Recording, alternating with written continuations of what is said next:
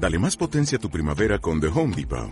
Obtén una potencia similar a la de la gasolina para podar, recortar y soplar con el sistema OnePlus de 18 voltios de Ryobi desde solo 89 dólares. Potencia para podar un tercio de un acre con una carga. Potencia para recortar el césped que dura hasta dos horas. Y fuerza de soplado de 110 millas por hora. Todo con una batería intercambiable.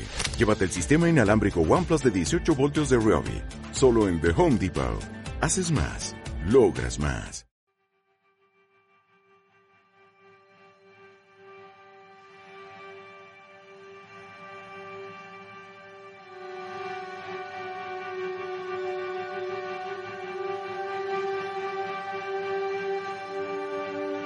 Los siete pecados digitales con Iñaki Tobar. Bienvenidos, pecadores y pecadoras. Por fin ha llegado el día.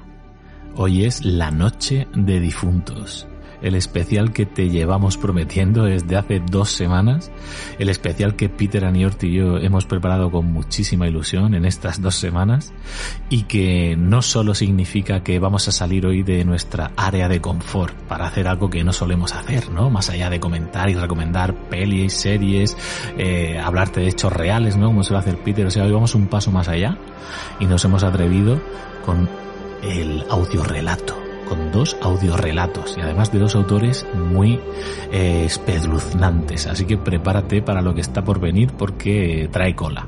Y por si fuera poco, este anuncio que os estoy haciendo ahora mismo de lo que está por venir, estamos de enhorabuena. Si nos llevas siguiendo esta semana pasada, sabrás que acabamos de ser eh, estrenados en lo que sería la categoría de iBox Originals, esa especie de discográfica o de Netflix, ¿no? De iBox, en la cual pues recomiendan y potencian y hacen un poco de mentores, ¿verdad?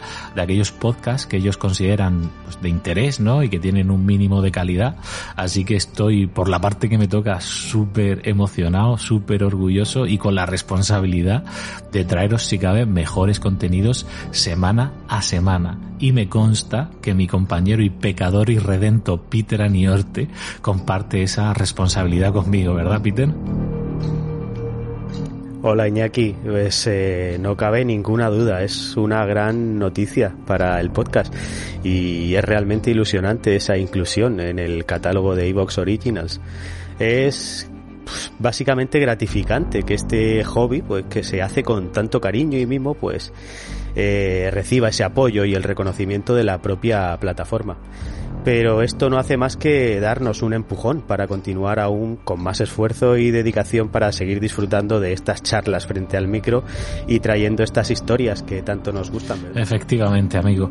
Pues hoy quiero que sepáis que en cierto modo el capítulo de hoy está motivado por, por un referente para mí. Sabéis que siempre os traigo referentes o profesionales digitales, ¿verdad? En el programa regular de los domingos.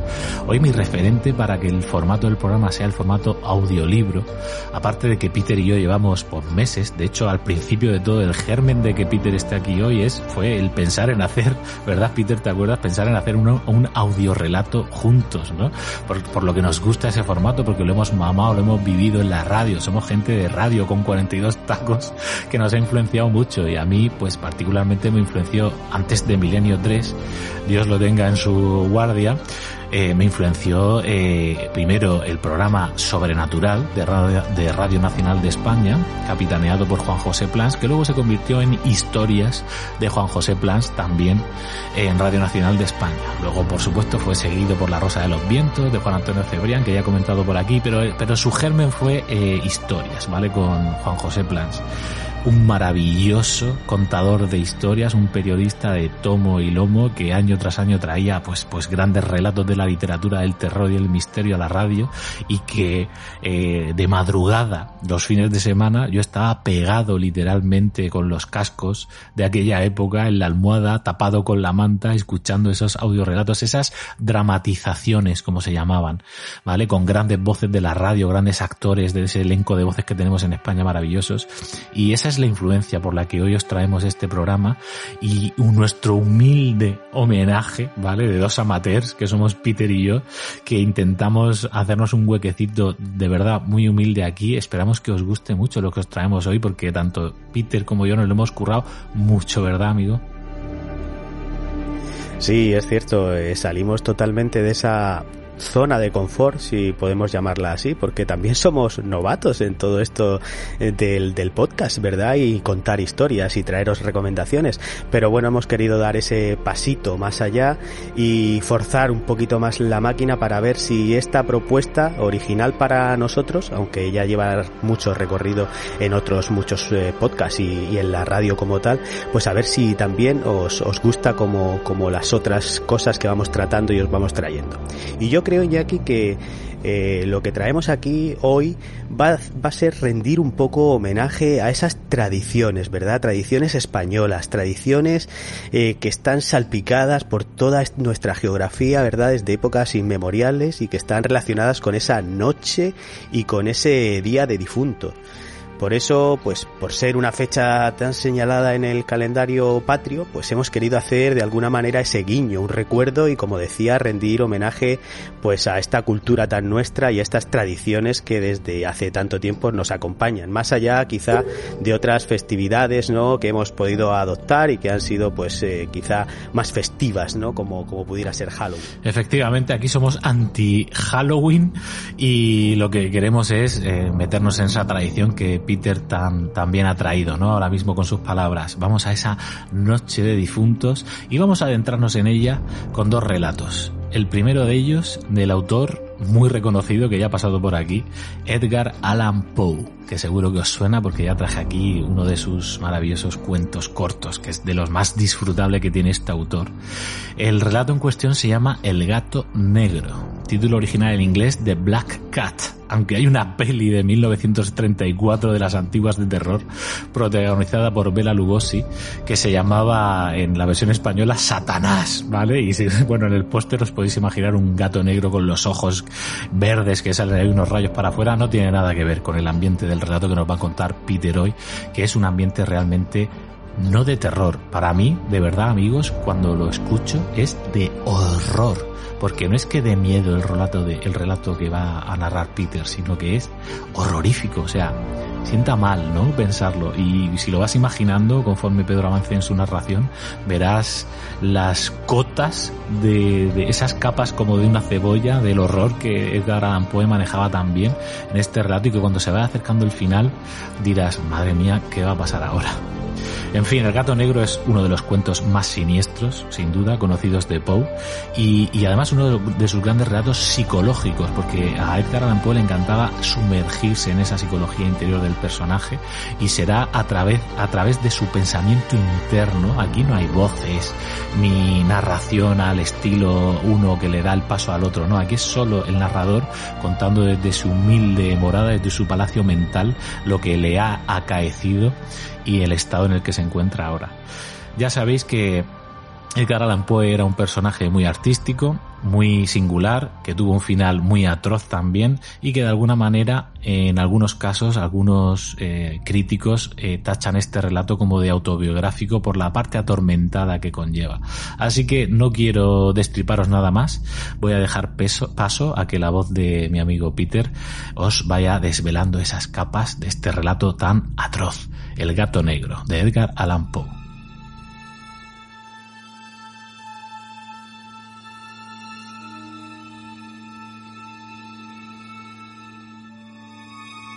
Ni espero ni quiero que se dé crédito a la historia más extraordinaria y, sin embargo, más familiar que voy a referir. Tratándose de un caso en el que mis sentidos se niegan a aceptar su propio testimonio, yo habría de estar realmente loco si así lo creyera. No obstante, no estoy loco y, con toda seguridad, no sueño. Pero mañana puedo morir y quisiera aliviar hoy mi espíritu.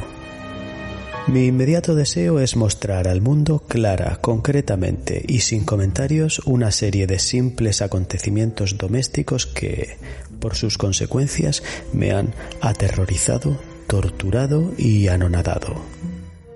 A pesar de todo, no trataré de esclarecerlos.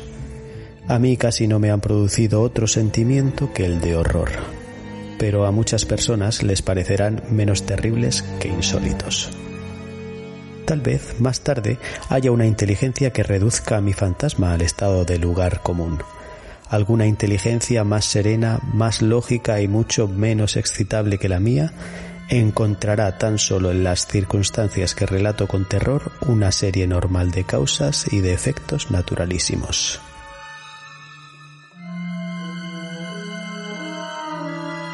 El gato negro, Edgar Allan Poe.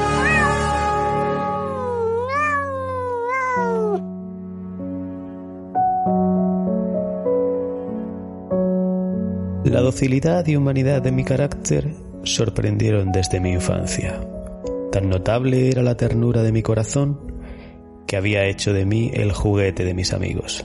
Sentía una auténtica pasión por los animales y mis padres me permitieron poseer una gran variedad de favoritos.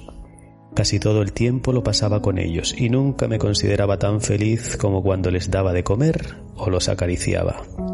Con los años aumentó esta particularidad de mi carácter y cuando fui hombre hice de ella una de mis principales fuentes de goce. Aquellos que han profesado afecto a un perro fiel y sagaz no requieren la explicación de la naturaleza o intensidad de los goces que eso puede producir. En el amor desinteresado de un animal, en el sacrificio de sí mismo, hay algo que llega directamente al corazón del que con frecuencia ha tenido ocasión de comprobar la amistad mezquina y la frágil fidelidad del hombre natural. Me casé joven. Tuve la suerte de descubrir en mi mujer una disposición semejante a la mía. Habiéndose dado cuenta de mi gusto por estos favoritos domésticos, no perdió ocasión alguna de proporcionármelos de la especie más agradable. Tuvimos pájaros, un pez de color de oro, un magnífico perro, conejos, un mono pequeño y un gato. Era este último animal muy fuerte y bello, completamente negro y de una sagacidad maravillosa. Mi mujer, que era en el fondo algo supersticiosa, Hablando de su inteligencia, aludía frecuentemente a la antigua creencia popular que consideraba a todos los gatos negros como brujas disimuladas. No quiere esto decir que hablara siempre en serio sobre este particular, y lo consigno sencillamente porque lo recuerdo. Plutón. Se llamaba así el gato. Era mi predilecto amigo. Solo yo le daba de comer, y a donde quiera que fuese me seguía por la casa Incluso me costaba trabajo impedirle que me fuera siguiendo por las calles. Nuestra amistad subsistió así algunos años, durante los cuales mi carácter y mi temperamento, me sonroja confesarlo, por causa del demonio de la intemperancia, sufrió una alteración radicalmente funesta. De día en día me hice más taciturno, más irritable, más indiferente a los sentimientos ajenos. Empleé con mi mujer un lenguaje brutal y con el tiempo le afligí incluso con violencias personales. Naturalmente, mi pobre favorito debió de notar el cambio de mi carácter. No solamente no les hacía caso alguno, sino que los maltrataba. Sin embargo, por lo que se refiere a Plutón, aún despertaba en mí la consideración suficiente para no pegarle. En cambio, no sentía ningún escrúpulo en maltratar a los conejos, al mono e incluso al perro, cuando por casualidad o afecto se cruzaban en mi camino. Pero iba secuestrándome mi mal porque qué mal admite una comparación con el alcohol.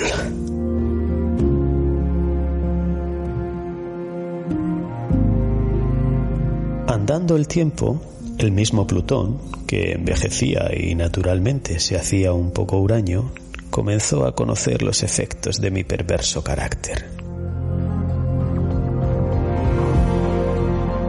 Una noche, en ocasión de regresar a casa completamente ebrio, de vuelta de uno de mis frecuentes escondrijos del barrio, me pareció que el gato evitaba mi presencia.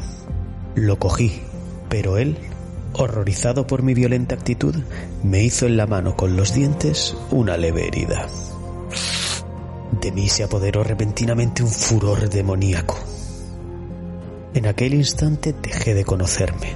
Pareció como si, de pronto, mi alma original hubiese abandonado mi cuerpo y una ruindad superdemoníaca, saturada de ginebra, se filtró en cada una de las fibras de mi ser. Del bolsillo de mi chaleco saqué un cortaplumas. Lo abrí, cogí al pobre animal por la garganta y, deliberadamente, le vacié un ojo. Me cubre el rubor, me abrasa. Me estremezco al escribir esta abominable atrocidad. Cuando al amanecer hube recuperado la razón, cuando se hubieron disipado los vapores de mi crápula nocturna, experimenté un sentimiento mitad horror, mitad remordimiento por el crimen que había cometido. Pero todo lo más era un débil y equívoco sentimiento, y el alma no sufrió sus acometidas. Volví a sumirme en los excesos y no tardé en ahogar en el vino todo el recuerdo de mi acción. Curó, entre tanto, el gato lentamente. La órbita del ojo perdido presentaba, es cierto, un aspecto espantoso, pero después, con el tiempo, no pareció que se daba cuenta de ello.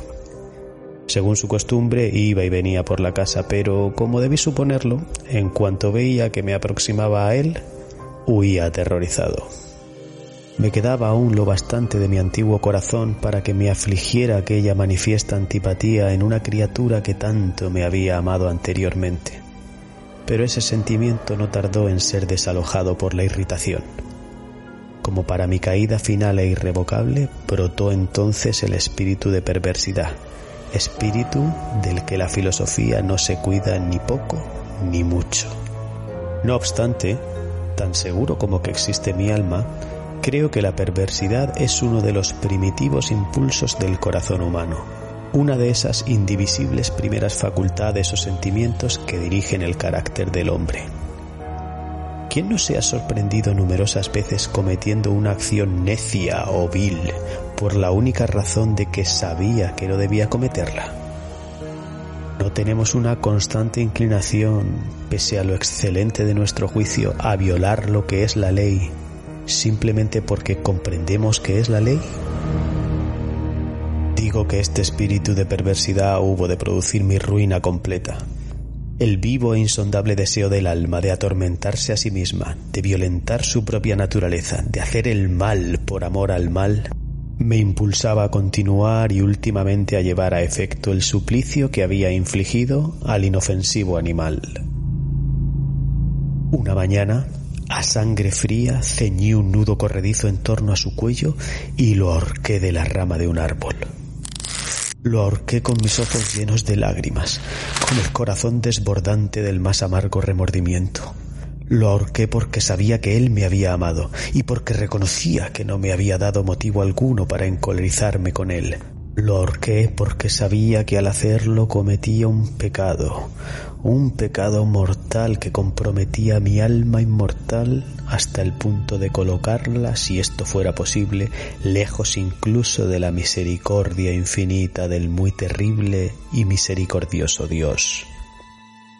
En la noche siguiente al día en que fue cometida una acción tan cruel, me despertó del sueño el grito de ¡Fuego! Ardían las cortinas de mi lecho. La casa era una gran hoguera. No sin grandes dificultades, mi mujer, un criado y yo logramos escapar del incendio. La destrucción fue total. Quedé arruinado y me entregué desde entonces a la desesperación. No intento establecer relación alguna entre causa y efecto con respecto a la atrocidad y el desastre. Estoy por encima de tal debilidad pero me limito a dar cuenta de una cadena de hechos y no quiero omitir el menor eslabón. Visité las ruinas el día siguiente al del incendio. Excepto una, todas las paredes se habían derrumbado. Esta sola excepción la constituía un delgado tabique interior, situado casi en la mitad de la casa, contra el que se apoyaba la cabecera de mi lecho. Allí la casa había resistido en gran parte a la acción del fuego, hecho que atribuí a haber sido renovada recientemente. En torno a aquella pared se congregaba una multitud, y numerosas personas examinaban una parte del muro con atención viva y minuciosa. excitaron mi curiosidad las palabras extraño, singular y otras expresiones parecidas. Me acerqué y vi a modo de un bajo relieve esculpido sobre la blanca superficie la figura de un gigantesco gato.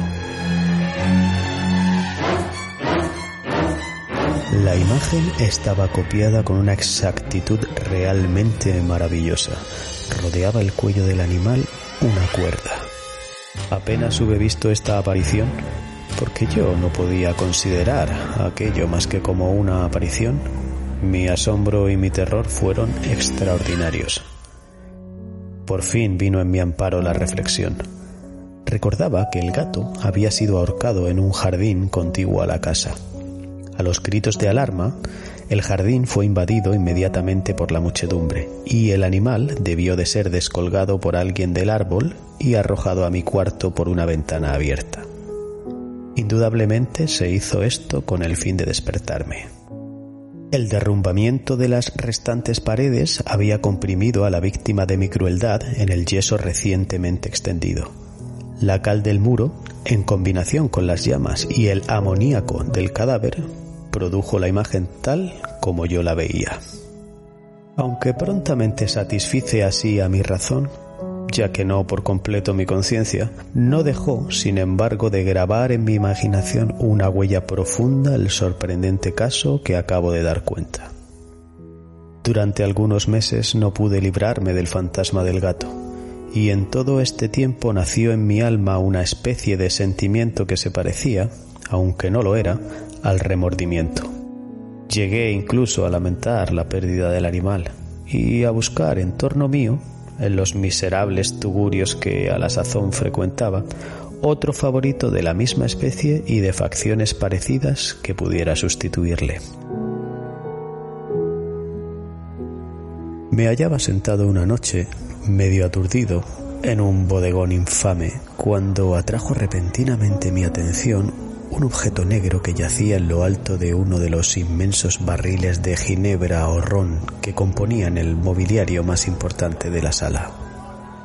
Hacía ya algunos momentos que miraba a lo alto del tonel y me sorprendió no haber advertido el objeto colocado encima. Me acerqué a él y lo toqué. Era un gato negro, enorme, tan corpulento como Plutón, al que se parecía en todo menos en un pormenor. Plutón no tenía un solo pelo blanco en todo el cuerpo, pero este tenía una señal ancha y blanca, aunque de forma indefinida, que le cubría casi toda la región del pecho. Apenas puse en él mi mano, se levantó repentinamente ronroneando con fuerza. Se restreó contra mi mano y pareció contento de mi atención. Era, pues, el animal que yo buscaba. Me apresuré a proponer al dueño su adquisición, pero este no tuvo interés alguno por el animal. Ni le conocía ni le había visto hasta entonces. Continué acariciándole, y cuando me disponía a regresar a mi casa, el animal se mostró dispuesto a seguirme. Se lo permití, e inclinándome de cuando en cuando, caminamos hacia mi casa acariciándole. Cuando llegó a ella, se encontró como si fuera la suya, y se convirtió rápidamente en el mejor amigo de mi mujer. Por mi parte, no tardó en formarse en mí una antipatía hacia él. Era, pues, precisamente lo contrario de lo que yo había esperado. No sé cómo ni por qué sucedió esto, pero su evidente ternura me enojaba y casi me fatigaba. Paulatinamente, estos sentimientos de disgusto y fastidio acrecentaron hasta convertirse en la amargura del odio. Yo evitaba su presencia, una especie de vergüenza y el recuerdo de mi primera crueldad me impidieron que lo maltratara. Durante algunas semanas me abstuve de pegarle o de tratarle con violencia, pero gradual, insensiblemente, llegué a sentir por él un horror indecible y a eludir en silencio, como si huyera de la peste, su odiosa presencia. Sin duda, lo que aumentó mi odio por el animal fue el descubrimiento que hice a la mañana del siguiente día de haberlo llevado a casa. Como Plutón, también él había sido privado de uno de sus ojos. Sin embargo, esta circunstancia contribuyó a hacerle más grato a mi mujer, que, como he dicho ya, Poseía grandemente la ternura de sentimientos que fue en otro tiempo mi rasgo característico y el frecuente manantial de mis placeres más sencillos y puros. Sin embargo, el cariño que el gato me demostraba parecía crecer en razón directa de mi odio hacia él. Con una tenacidad imposible de hacer comprender al lector, seguía constantemente mis pasos.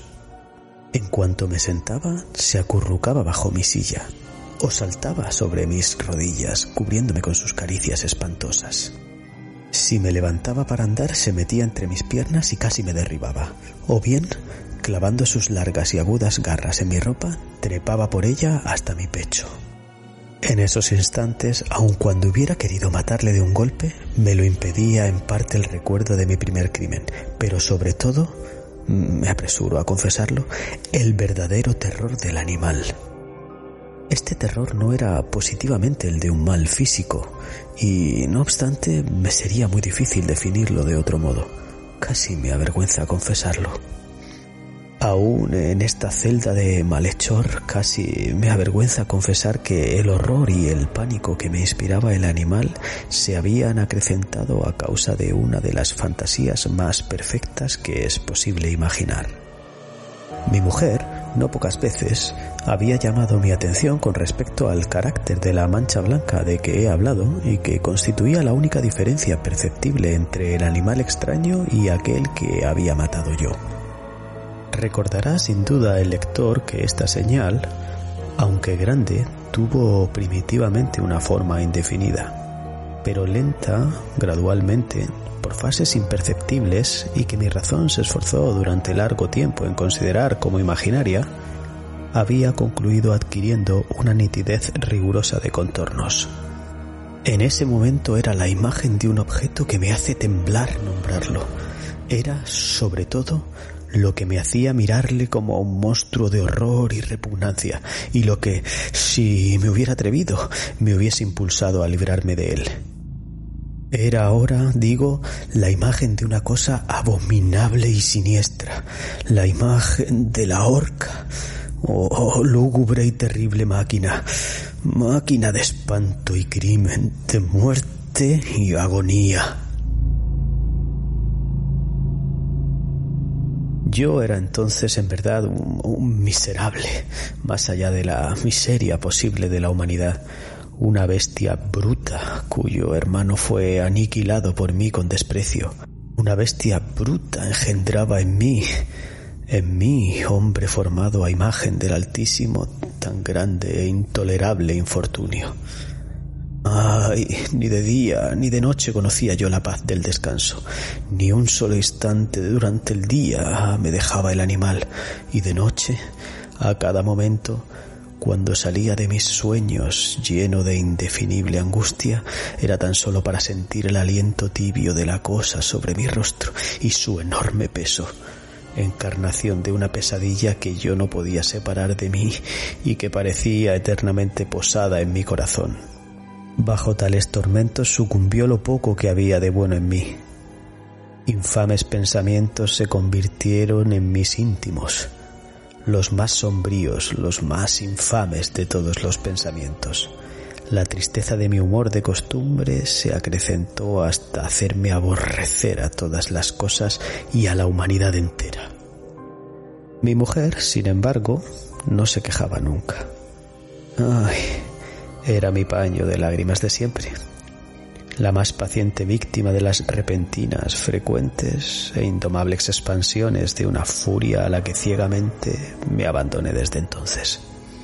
Para un quehacer doméstico, me acompañó un día al sótano de un viejo edificio en el que nos obligara a vivir nuestra pobreza. Por los agudos peldaños de la escalera me seguía el gato y, habiéndome hecho tropezar de cabeza, me exasperó hasta la locura. Apoderándome de un hacha y olvidando en mi furor el espanto pueril que había detenido hasta entonces mi mano, dirigí un golpe al animal que hubiera sido mortal si lo hubiera alcanzado como quería.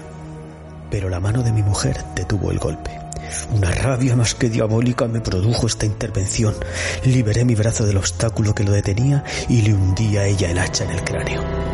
Mi mujer cayó muerta instantáneamente, sin exhalar siquiera un gemido. Realizado el horrible asesinato, Inmediata y resueltamente procuré esconder el cuerpo.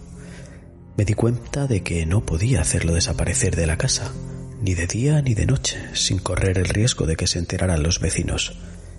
Asaltaron mi mente varios proyectos. Pensé por un instante en fragmentar el cadáver y arrojar al suelo los pedazos. Resolví después cavar una fosa en el piso de la cueva. Luego pensé arrojarlo al pozo del jardín.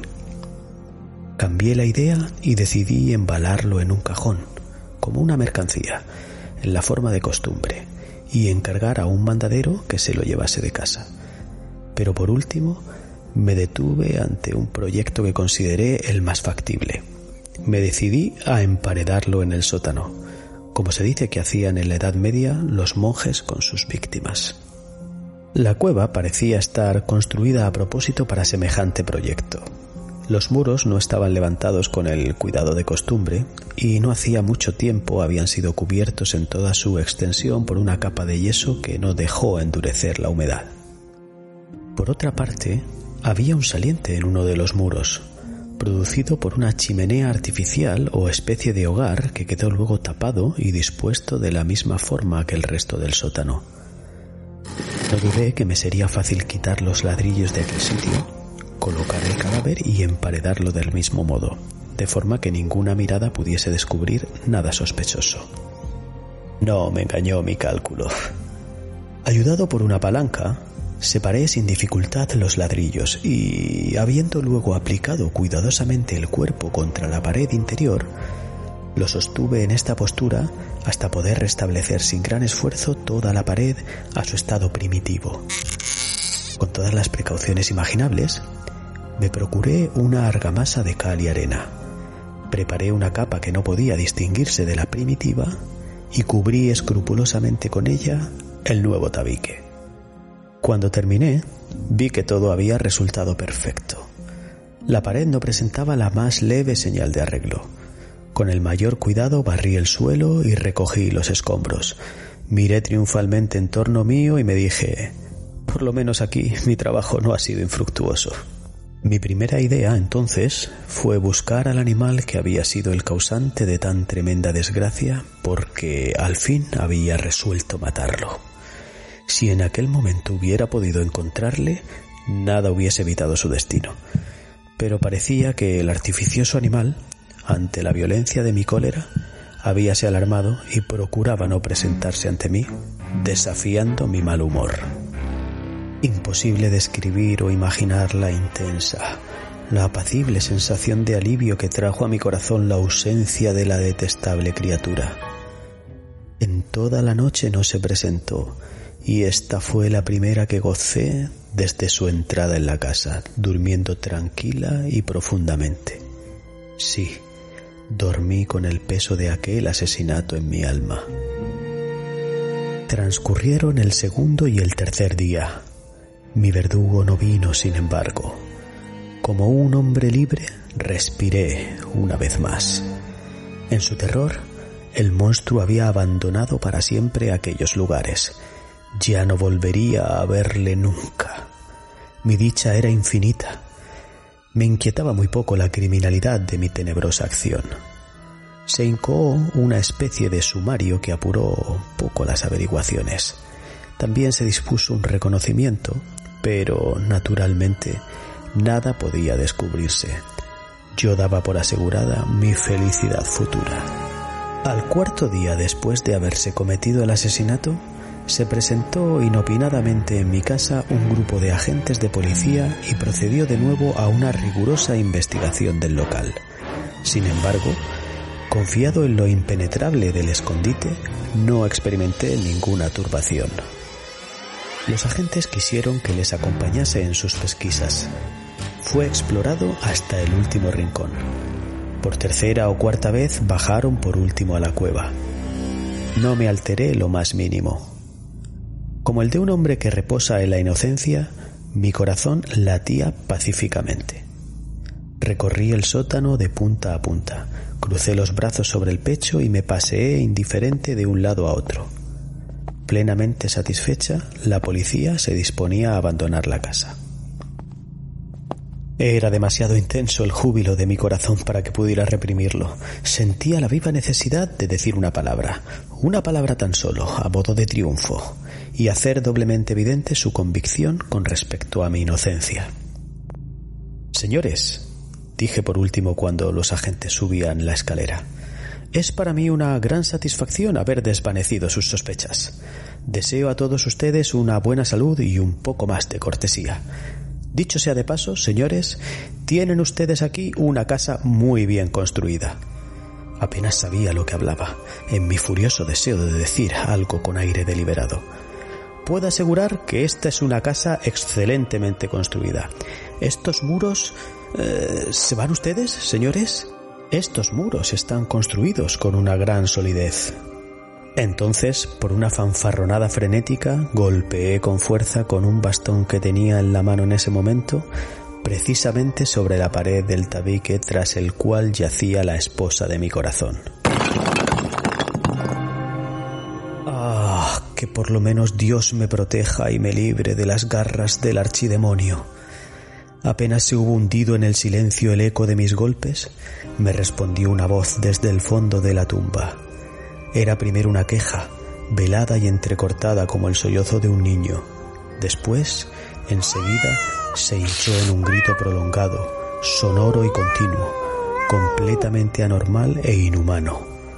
Un alarido, un aullido mitad horror, mitad triunfo, como solamente puede brotar del infierno, horrible armonía que surgiera al unísono de las gargantas de los condenados en sus torturas y de los demonios que gozaban en la condenación. Sería una locura expresaros mis pensamientos. Me sentí desfallecer y, tambaleándome, caí contra la pared opuesta. Durante un instante se detuvieron en los escalones los agentes. El terror los había dejado atónitos. Un momento después, doce brazos robustos atacaron la pared que cayó a tierra de un golpe. El cadáver, muy desfigurado ya y cubierto de sangre coagulada, apareció rígido a los ojos de los circunstantes. Sobre su cabeza, con las rojas fauces dilatadas y llameando el único ojo, se posaba el odioso animal cuya astucia me llevó al asesinato y cuya reveladora voz me entregaba al verdugo. Yo había emparedado al monstruo en la tumba.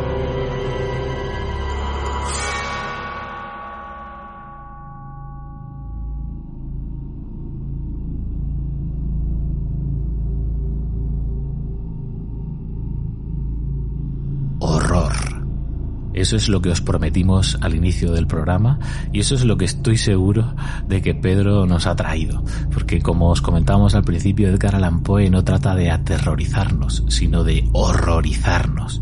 Justamente ese viaje, ¿no? A lo profundo de una mente tan oscura como la de este protagonista, que al principio parece un ser encantador, amigo de los animales y, y vemos cómo se va transformando, ¿no? Hasta llegar a este final moralista o si queréis llamarlo irónico, ¿verdad? Con, con ese monstruo que la atormentaba convertido eh, a su vez en su verdugo, ¿no? De alguna manera, en el que acaba llevándolo a su ruina.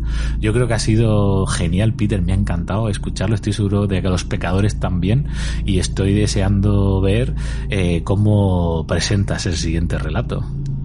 Pues Iñaki, vamos allá con ese siguiente relato y y en este caso, el relato que nos vas a traer tú con tu propia voz, con tus propios giros, ¿verdad?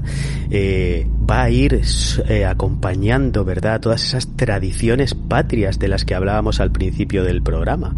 Tradiciones que nos recuerdo a todos, nos salpican, ¿verdad? Desde, desde hace tantos y tantos años, en cada punto de nuestra geografía.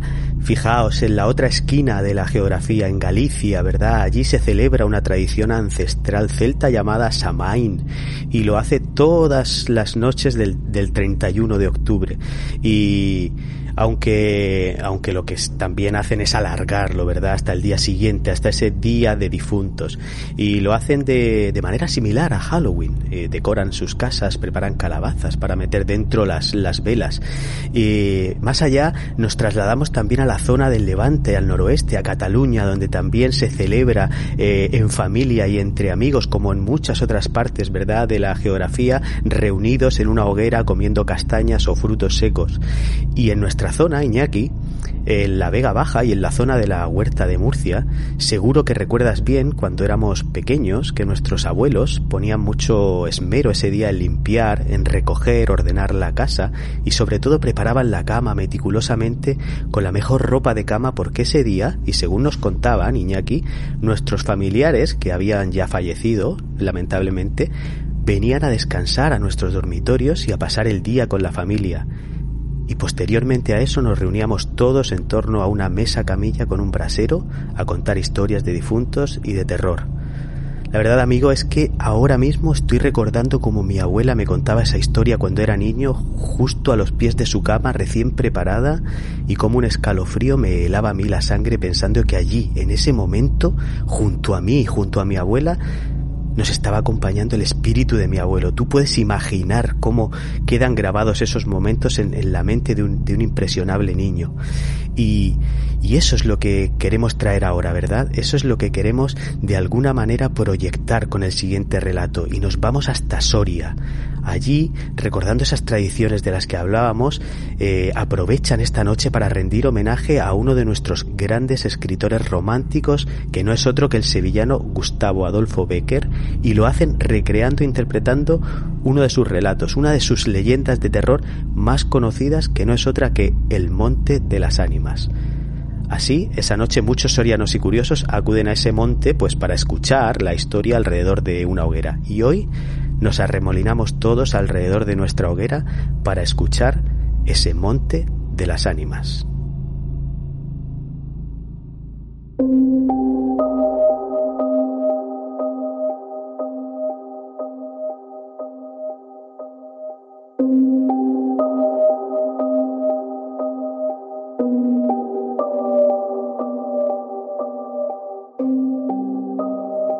Noche de difuntos me despertó a no sé qué hora el doble de las campanas. Su tañido monótono y eterno me trajo a las mientes esta tradición que hoy hace poco en Soria. Intenté dormir de nuevo, imposible. Una vez aguijoneada, la imaginación es un caballo que se desboca y al que no sirve de nada tirarle de la rienda. Por pasar el rato me decidí a escribirla, como en efecto lo hice. Yo la oí en el mismo lugar en que acaeció, y la he escrito volviendo algunas veces la cabeza con miedo, cuando sentía crujir los cristales de mi balcón estremecidos por el aire frío de la noche. Sea de ello lo que quiera, ahí va, como el caballo de copas. Atad a los perros, haced la señal con las trompas para que se reúnan con los cazadores y demos la vuelta a la ciudad. La noche se acerca, es día de todos los santos y estamos en el monte de las ánimas. ¿Tan pronto? A ser otro día no dejara yo de concluir con ese rebaño de lobos que las nieves del Moncayo han arrojado de sus madrigueras. Pero hoy es imposible. Dentro de poco sonará la oración en los templarios y las ánimas de los difuntos comenzarán a tañer su campana en la capilla del monte. En esa capilla ruinosa, va, quieres asustarme. No, hermosa prima, tú ignoras cuanto sucede en este país, porque aún no hace ni un año que has venido a él desde muy lejos. Refrena tu yegua, yo también pondré la mía al paso y mientras dure el camino te contaré esa historia. Los pajes se reunieron en alegres y bulliciosos grupos. Los condes de Borges y de Alcaudiel montaron en sus magníficos caballos y todos juntos siguieron a sus hijos Beatriz y Alonso, que precedían la comitiva a bastante distancia. Mientras duraba el camino, Alonso narró en estos términos la prometida historia.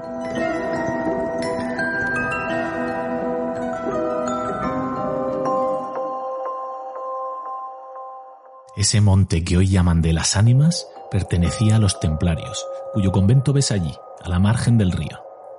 Los templarios eran guerreros y religiosos a la vez. Conquistada Soria a los árabes, el rey los hizo venir de lejanas tierras para defender la ciudad por la parte del puente, haciendo en ello notable agravio a los nobles de Castilla, que así hubieran solo sabidos defenderla como solos la conquistaron. Entre los caballeros de la nueva y poderosa orden y los hidalgos de la ciudad fermentó por algunos años y estalló al fin un odio profundo los primeros tenían acotado ese monte, donde reservaban caza abundante para satisfacer sus necesidades y contribuir a sus placeres. Los segundos determinaron organizar una gran batida en el coto, a pesar de las severas prohibiciones de los clérigos con espuelas, como llamaban a sus enemigos. Cundió la voz del reto, y nada fue parte a detener a los unos en su manía de cazar y a los otros en su empeño de estorbarlo. La proyectada expedición se llevó a cabo. No se acordaron de ella las fieras. Antes la tendrían presente tantas madres como arrastraron sendos lutos por sus hijos. Aquello no fue una cacería. Fue una batalla espantosa.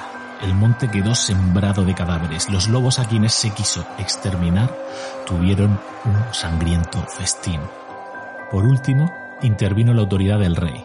El monte, maldita ocasión de tantas desgracias, se declaró abandonado y la capilla de los religiosos situada en el mismo monte y en cuyo atrio se enterraron juntos amigos y enemigos, comenzó a arruinarse. Desde entonces dicen que cuando llega la noche de difuntos se oye doblar sola la campanilla de la capilla y que las ánimas de los muertos, envueltas en jirones de sus sudarios, corren como en una cacería fantástica por entre las breñas y los zarzales. Los ciervos braman espantados, los lobos aullan, las culebras dan horrorosos silbidos, y al otro día se han visto impresas en la nieve las huellas de los descarnados pies de los esqueletos. Por eso en Soria le llamamos el Monte de las Ánimas, y por eso he querido salir de él antes de que cierre la noche. La relación de Alonso concluyó justamente cuando los dos jóvenes llegaban al extremo del puente que da paso a la ciudad por aquel lado. Allí esperaron al resto de la comitiva, la cual, después de incorporárseles los dos jinetes, se perdió por entre las estrechas y oscuras calles de Soria.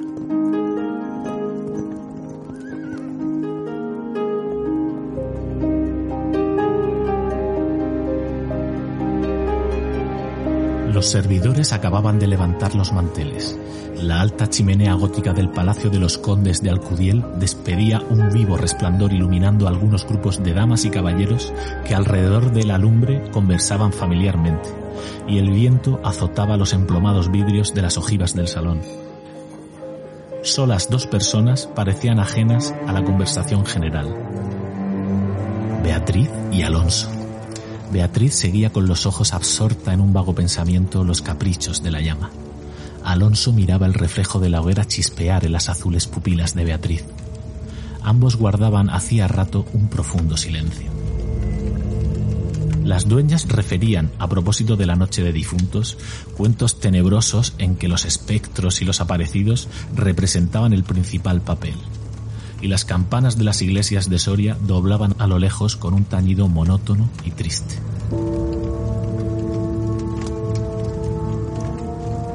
Hermosa prima, exclamó al fin Alonso rompiendo el largo silencio en que se encontraban. Pronto vamos a separarnos tal vez para siempre. Las áridas llanuras de Castilla, sus costumbres toscas y guerreras, sus hábitos sencillos y patriarcales, sé que no te gustan. Te he oído suspirar varias veces, acaso por algún galán de tu lejano señorío. Beatriz hizo un gesto de fría indiferencia. Todo un carácter de mujer se reveló en aquella desdeñosa contracción de sus delgados labios.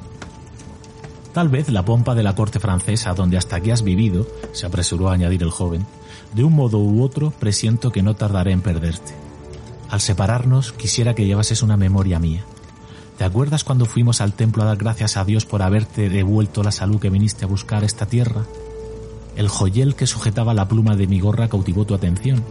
Qué hermoso estaría sujetando un velo sobre tu oscura cabellera. Ya ha aprendido el de una desposada. Mi padre se lo regaló a la que me dio el ser, y ella lo llevó al altar. ¿Lo quieres?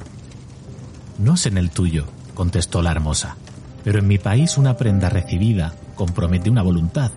Solo en un día de ceremonia debe aceptarse un presente de manos de un deudo, que aún puede ir a Roma sin volver con las manos vacías. El acento helado con que Beatriz pronunció estas palabras turbó un momento al joven, que después de serenarse dijo con tristeza, Lo sé, prima, pero hoy se celebran todos los santos, y el tuyo ante todos. Hoy es día de ceremonia y presentes. ¿Quieres aceptar el mío? Beatriz se mordió ligeramente los labios y extendió la mano para tomar la joya sin añadir una palabra. Los dos jóvenes volvieron a quedarse en silencio y volvióse a oír la cascada voz de las viejas que hablaban de brujas y de trasgos y el zumbido del aire que hacía crujir los vidrios de las ojivas y el triste y monótono doblar de las campanas.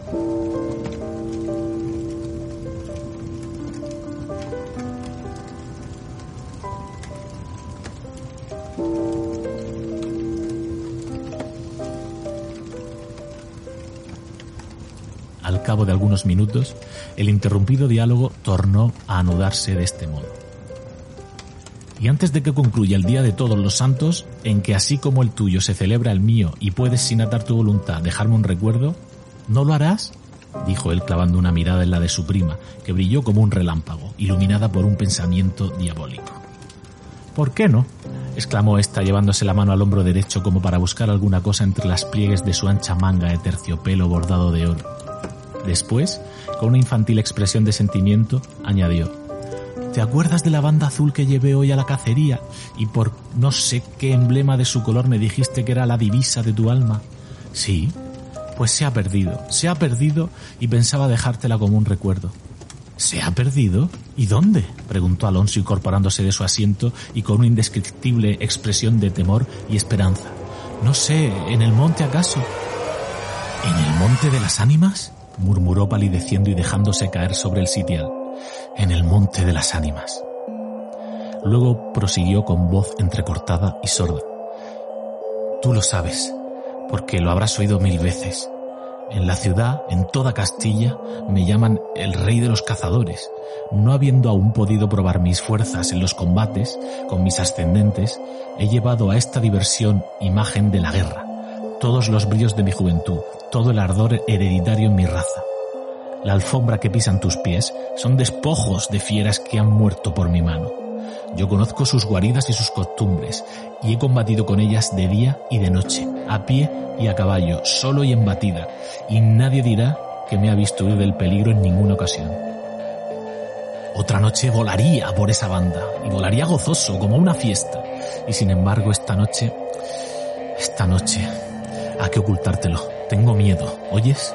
Las campanas doblan, la oración ha sonado en San Juan del Duero, las ánimas del monte comenzarán ahora a levantar sus amarillentos cráneos de entre las malezas que cubren las fosas. Las ánimas, cuya sola vista puede helar de horror la sangre del más valiente, tornar sus cabellos blancos o arrebatarle en el torbellino de su fantástica carrera como una hoja que arrastra el viento sin que se sepa dónde.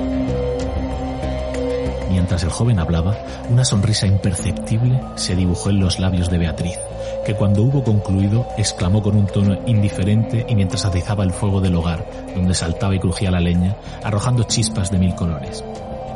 ¡Oh! Eso de ningún modo, qué locura. Ir ahora al monte a por semejante friolera. Una noche tan oscura, noche de difuntos y cuajado el camino de lobos. Al decir esta última frase la recargó de un modo tan especial que Alonso no pudo menos de comprender toda su amarga ironía.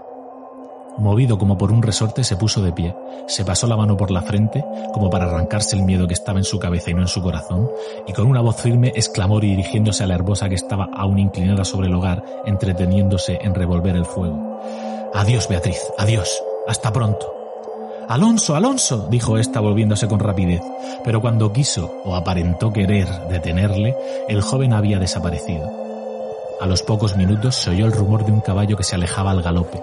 La hermosa, con una radiante expresión de orgullo satisfecho que coloreó sus mejillas, prestó atento oído a aquel rumor que se debilitaba, que se perdía, que se desvaneció por último. Las viejas en tanto continuaban en sus cuentos de ánimas aparecidas.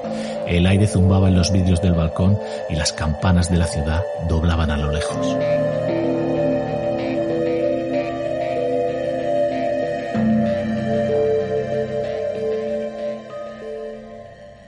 Había pasado una hora, dos, tres, la medianoche estaba a punto de sonar, y Beatriz se retiró a su oratorio. Alonso no volvía, no volvía, cuando en menos de una hora pudiera haberlo hecho. Habrá tenido miedo, exclamó la joven cerrando su libro de oraciones y encaminándose a su lecho después de haber intentado inútilmente murmurar algunos de los rezos que la Iglesia consagra en el Día de Difuntos, a los que ya no existen. Después de haber apagado la lámpara y cruzado las dobles cortinas de seda, se durmió. Se durmió con un sueño inquieto, ligero, nervioso. Las doce sonaron en el reloj del postigo.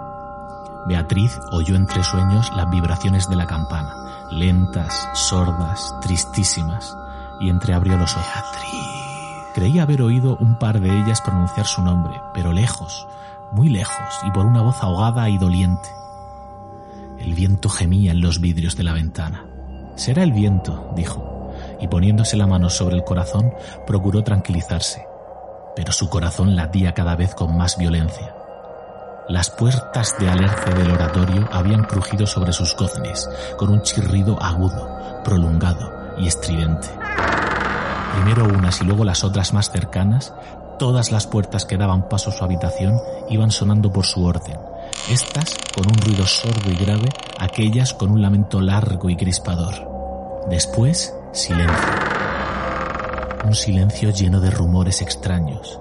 El silencio de la medianoche con un murmullo monótono de agua distante, lejanos ladridos de perros, voces confusas, palabras ininteligibles, ecos de pasos que van y vienen, crujir de ropas que se arrastran, suspiros que se ahogan, respiraciones fatigosas que casi sienten, estremecimientos involuntarios que anuncian la presencia de algo que no se ve y cuya aproximación se nota no obstante en la oscuridad.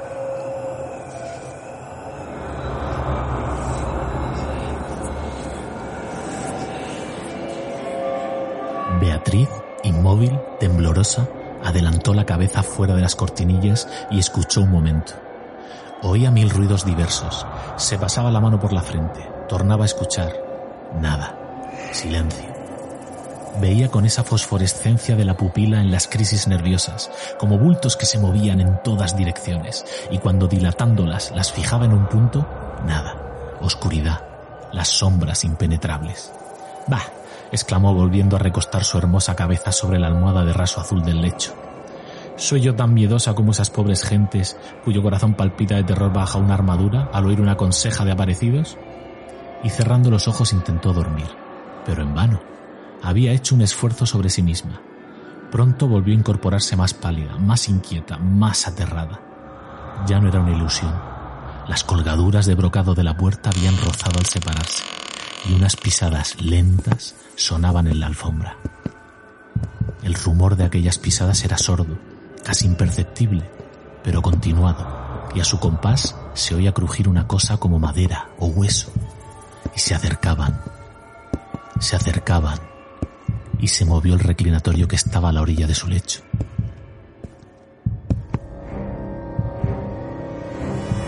Beatriz lanzó un grito agudo y arrebujándose en la ropa que la cubría, escondió la cabeza y contuvo el aliento.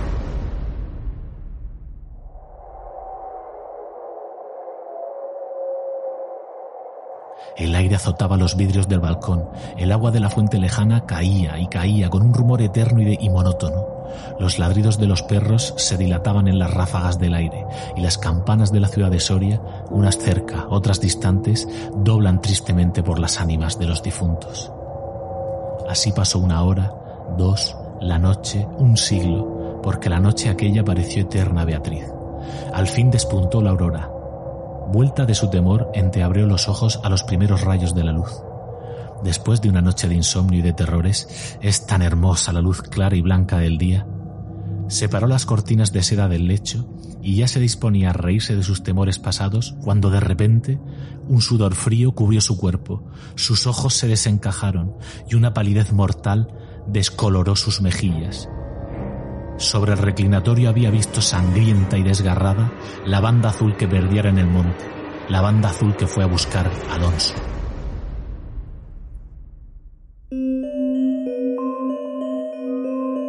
Cuando sus servidores llegaron despavoridos a noticiarle la muerte del primogénito de Alcaudiel, que a la mañana había sido aparecido devorado por los lobos entre las malezas del Monte de las Ánimas, la encontraron inmóvil, crispada, asida con ambas manos a una de las columnas de ébano del lecho, desencajados los ojos, entreabierta la boca, blancos los labios, rígidos los miembros, muerta, muerta de horror.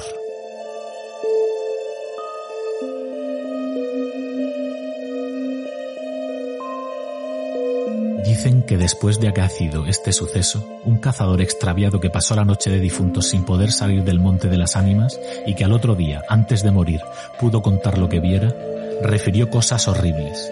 Entre otras, asegura que vio a los esqueletos de los antiguos templarios y de los nobles de Soria enterrados en el atrio de la capilla levantarse al punto de la oración con un estrépito horrible y caballeros sobre osamentas de corceles perseguir como a una fiera a una mujer hermosa, pálida y desmelenada, que con los pies desnudos y sangrientos y arrojando gritos de horror, daba vueltas alrededor de la tumba de Alonso.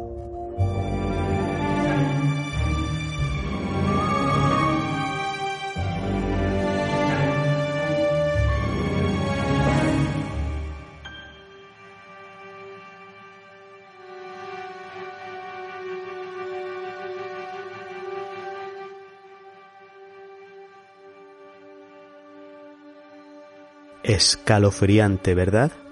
Escalofriante, amigos. Así ha sido y así me ha helado la sangre este relato que Iñaki nos ha traído, ese monte de las ánimas de nuestro eh, literato sevillano Gustavo Adolfo Becker. Yo creo que lo más sobresaliente ha sido la, riqueza, ¿verdad?, del relato de Becker, esas sensaciones que, que ha sido capaz de transmitirnos de imágenes nocturnas y fantasmales, incluso las sensaciones de los dos protagonistas, esa angustia, ese desasosiego, es algo que todavía eleva más el relato. Bueno, Peter, yo tengo que decir que es que Gustavo Adolfo Becker y lo que representó cuando yo estaba en Santo Domingo, el, ya sabéis que soy de letras, ¿no? Y nos obligaban, entre comillas, a leer este tipo de autores. Y, imagínate qué dulce eh, tortura, ¿no? Que te obliguen a leer, por ejemplo, Rimas y Leyendas de Gustavo Becker y descubrir este tipo de relatos y decir, ostras, es que me encanta el romanticismo gótico. Es que, Jolín, además es un español, uno de los que lo promulgaba. Peter, tú sabes que aparte de, del Monte de las Ánimas hay grandes relatos de él, ¿no? En, esos relatos góticos como el Miserere, los ojos verdes, en fin. Sí, el Miserere cosas, cosas, cosas que a lo mejor alguna todavía les cae mañana a los pecadores y pecadoras en el especial Día de Difuntos, porque sabéis que esto no ha acabado aquí en esta noche oscura y funesta. Mañana tenéis el episodio regular de los siete pecados digitales que se va a llamar Día de Difuntos volumen 1, porque vendrán muchos más, y en el cual espero también sorprenderos con esas recomendaciones free culturales que tanto me gusta compartir con vosotros. Pues entonces nos escucharemos, nos escucharemos mañana, ¿verdad? En ese día de difuntos y con todos esos temas que nos has preparado para dar continuación a este dossier especial de Noche de Difuntos. Y en lo que refiere, ¿verdad, Iñaki, a este dossier especial, pues eh, nos vamos a escuchar de nuevo en dos semanas, ¿verdad? Será el sábado 14 de noviembre y ya vamos avisando y sin querer hacer spoilers que será denso, será oscuro y será asfixiante por momentos. Así que desde aquí eh, os esperamos para ese próximo dossier especial y hasta entonces y como siempre no os olvidéis de disfrutar todo lo posible. Nos vemos pecadores.